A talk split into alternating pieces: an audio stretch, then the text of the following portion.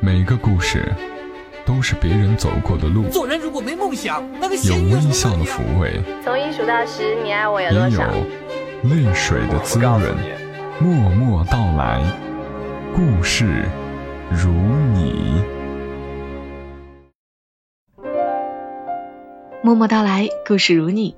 这里是在喜马拉雅独家播出的《默默到来》，我是小莫，来和你聊聊我们平常人身上所发生的故事。我收到过一个听友的一条私信，他应该是在读高二，他觉得读书好累啊，他说自己反正也考不上大学，言下之意似乎是想放弃。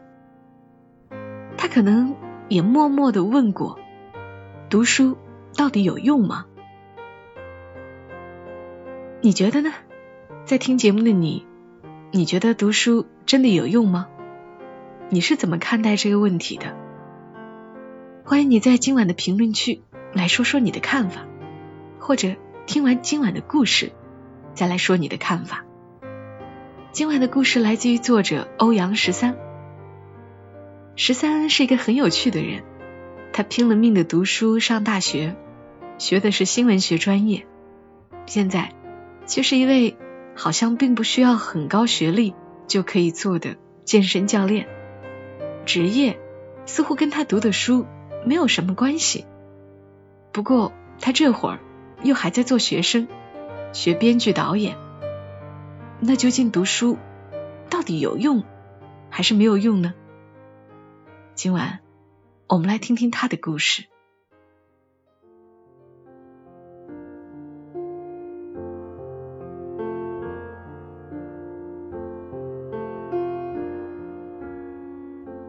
在健身房跑步的时候，遇到一个十几岁的小男孩跟我聊天。他说，每天作业堆到看不见明天，期中考试屁股后面追着各种小测试，感觉人生好无趣啊。我想起自己那段跟书籍、考试作伴的日子，笑着点头应和。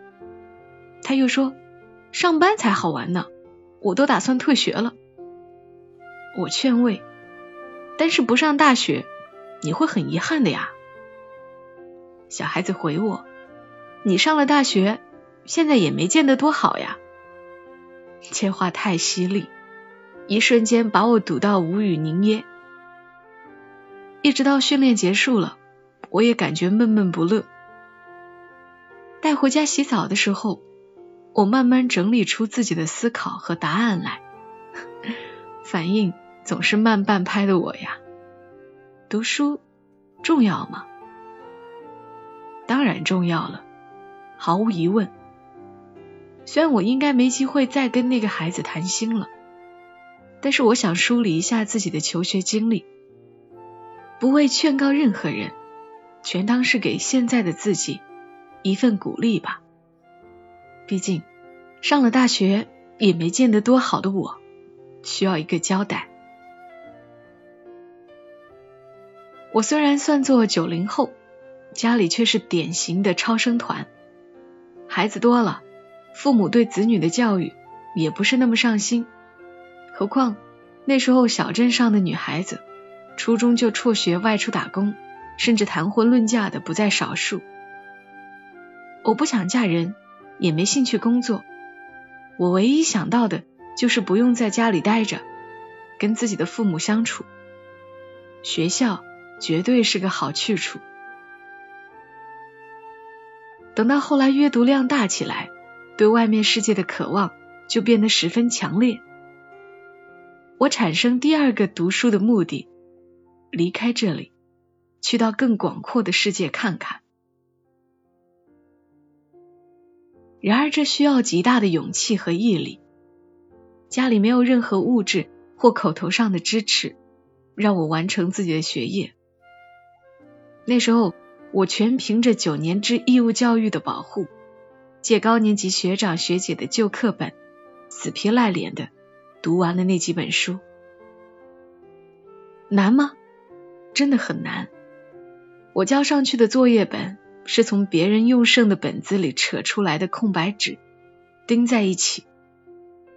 我的考试试卷是自己手抄写，等到发布成绩时自己对照出分数的。学校上边下来各种大小检查时，我就会被临时放个假，在外面闲荡一天。那时候我的小学老师心眼也就比针眼大一点。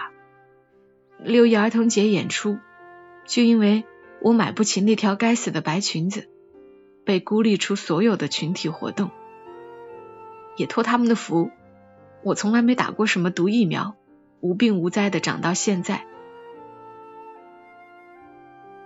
小孩子什么都没有，光剩一颗自尊心，天天被践踏着。一到开学那几天，我就跟害了一场大病一样，一天到晚低着头，不敢说话，也不好意思去偷去别人散着书香味的新书，更别提家长会之类了。那时候学校还没有设食堂，一到中午饭点的时候，打扮的花枝招展的年轻妈妈们就拎着保温杯候在学校门口。下课时，同学们呼啦一下奔过去，叫着“妈妈，妈妈”，喜气洋洋的接过饭盒。妈妈们在一起，比谁的衣服发型好看，谁家孩子考试成绩好；孩子们在一起，比谁的饭盒里肉多，菜式丰富。这种现在回想起来十分温馨美好的画面，对当时的我。都是杀伤力百分百的伤害。我父母可是几个月甚至几年都不会露面的。其实学业压力什么的，对我来说从来不是什么问题。我最难以忍受的是，不得不接受自己跟别的同学不一样的现实。这种不一样，就像干了坏事一样，让人羞愤。每天早上背起书包时，我都要思考：继续这种耻辱，还是放弃？每次我都选择了继续，虽然那背后有无数的委屈和泪水，可是读书是我唯一的出路。谢天谢地，我的中学老师们都是一群无私伟大的人民教师，他们把几年来。被自卑压得透不过气的我拯救出来。那时，我终于意识到，作为升学率中可以扮演重要角色的自己，还是有价值的。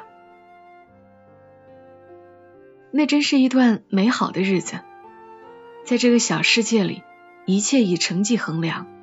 我牢牢站在榜首，为自己赢得了无数的特权，而且。也获得了很多勤工俭学的机会，虽然依旧会掰着手指头为生活费苦恼，但好歹可以自食其力。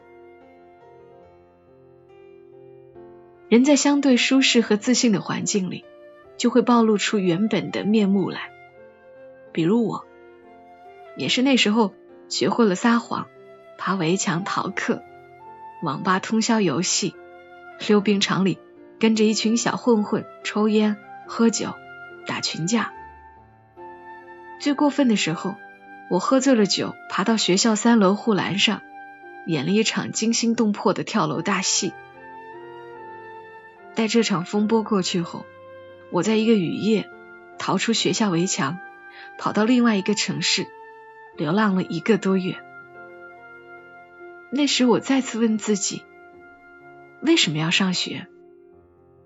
是啊，从来不为我考虑的父母，已经威胁不到我的人生方向了。当我再也不用担心自己会饿死、冷死在街头的时候，我为什么还要读书？当初不就是为了离开那个小地方，过得自由自在吗？等我回到学校时，我以为自己会接到退学通知，毕竟。我伤害了一位真正关心和爱护我的老师。他明明知道，表面文静老实的我，做了多少顽劣不堪的坏事儿。那位老师是我生命中的贵人，他把流浪一个多月、像乞丐似的我带回他家里，让师母给我洗了热水澡，换上干干净净的衣服，坐在一大桌热饭菜前，跟他的孩子们一起吃饭，又把书房腾出来让我住着。他说：“你不要想上课的事儿，不要想退学的事儿。”你就安安心心住着，我这里有电脑，有书，你想干什么都行。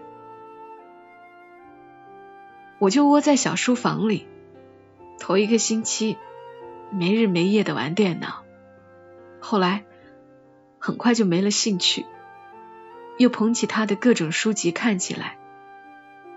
老师的女儿才上小学，喜欢黏着我看小人书。让我帮他辅导作业。他的父母是一位退休的老校长，在学校小山腰上开辟了一个温室花棚，里面有上百种花草。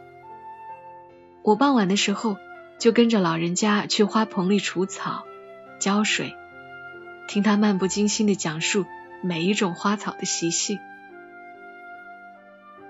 有一天，老师捧着一个大纸盒子。走到我面前，说：“你还想读书吗？”我立在那里，倔强的沉默。他说：“这里面是你所有的课本、作业，还有复习资料。如果你不想读书了，就跟我一起烧了它吧。”我依旧不肯出声。老师哗啦一声，把书倒在地上，点燃打火机，往我的作业本上凑过去。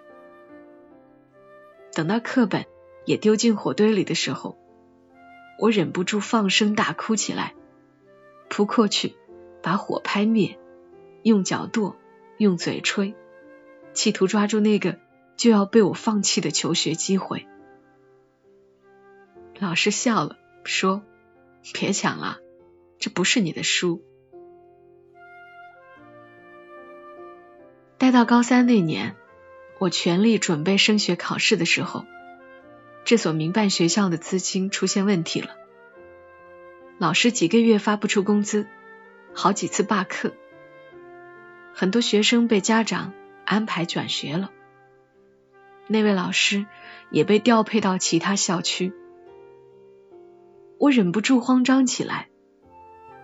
那时我刚刚想好要考哪一所大学，学什么专业，正憧憬着美好的未来呀。思考良久后，我写了一封信，给市里另一所实力雄厚的民办学校，里面附上我这几年每个学期的考试成绩单，还有我所谓的升学率带来校誉。之类的交易说辞。这封信投出去一个月，犹如石沉大海。在我几乎绝望丧气的时候，学校派来老师，开着车把我连人带行李带到主校区了。原来当时我不知道那所学校有好几个分部，校长也有好几个，信封上。我只写了一个某某学校校长收，结果兜兜转转几个月，才到了主校区校长大人手上。不管怎样，我为自己赢得了一个机会。拿到大学录取通知书的时候，我已经为助学贷款跑了好多天，但是毫无门路。孤立无助的我，站在献血中心门口。被告知早就没有卖血一说了，眼泪忍不住哗啦啦往下流。但我坚信，只要能进大学这扇门，我就能生存下去。大丫，也就是我姐姐，在这个时候义无反顾的选择了让我读大学，全力支持。后来的日子里，如我所期，把各种奖学金、助学金。用尽手段拿到手，除了上课就是兼职。我每天睡觉的时间少到可怜，还咬着牙考完了各种证，修完了另外一个专业的课程。在时间最少的那段日子里，我做了最多的事情。相比现在的时间充裕，我只能干极少的一些事情，而且成绩很不理想，真是挺遗憾的。你问我是不是因为过去的苦难和努力，现在变得好很多了？没有，我依旧活在底层，为各种生存问题苦恼着。但是读书给了我期待明天的力量，让我知道除了眼下的生活，还会有其他无数的可能。在没有任何帮助和选择的时候，是读书给了我一条出路，也是唯一的出路。愚昧的快乐远及不上深刻的痛苦，所以来到人生另一个岔口的我。正在思考下一个读书的机会。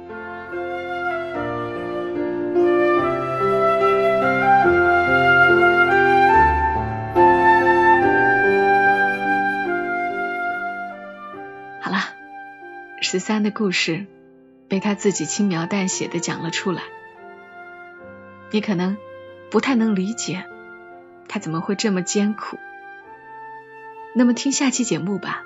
下期小莫会补出他的另一个故事，因为我真的从心眼里佩服他。而你呢？如果你还在上学，你会不会觉得有学可以上，其实也挺幸运的？如果曾经没有完成学业，像我一样有遗憾的人，可能就更有感触了。欢迎你在留言区聊一聊。今晚节目。就陪伴你们到这儿，记得来关注“默默到来”的公众号，搜索“默默到来”或者搜索 ID“ 默默到来”的全拼幺二七幺二七，都可以找到我。我们下期声音再会，祝你今晚好梦。小莫在长沙跟你说晚安。I was a quick, wet,